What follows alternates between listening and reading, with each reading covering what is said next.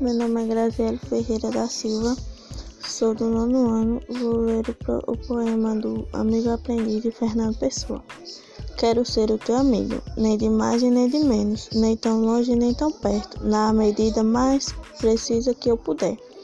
Mas amar-te nem medida e ficar na tua vida, da maneira mais deserta que eu souber, sem tirar-te a liberdade, sem jamais te sufocar sem, for sem forçar tua vontade, sem falar quando for na hora de calar, e sem calar quando for hora de falar, nem ausente nem presente por demais, simplesmente, calmamente.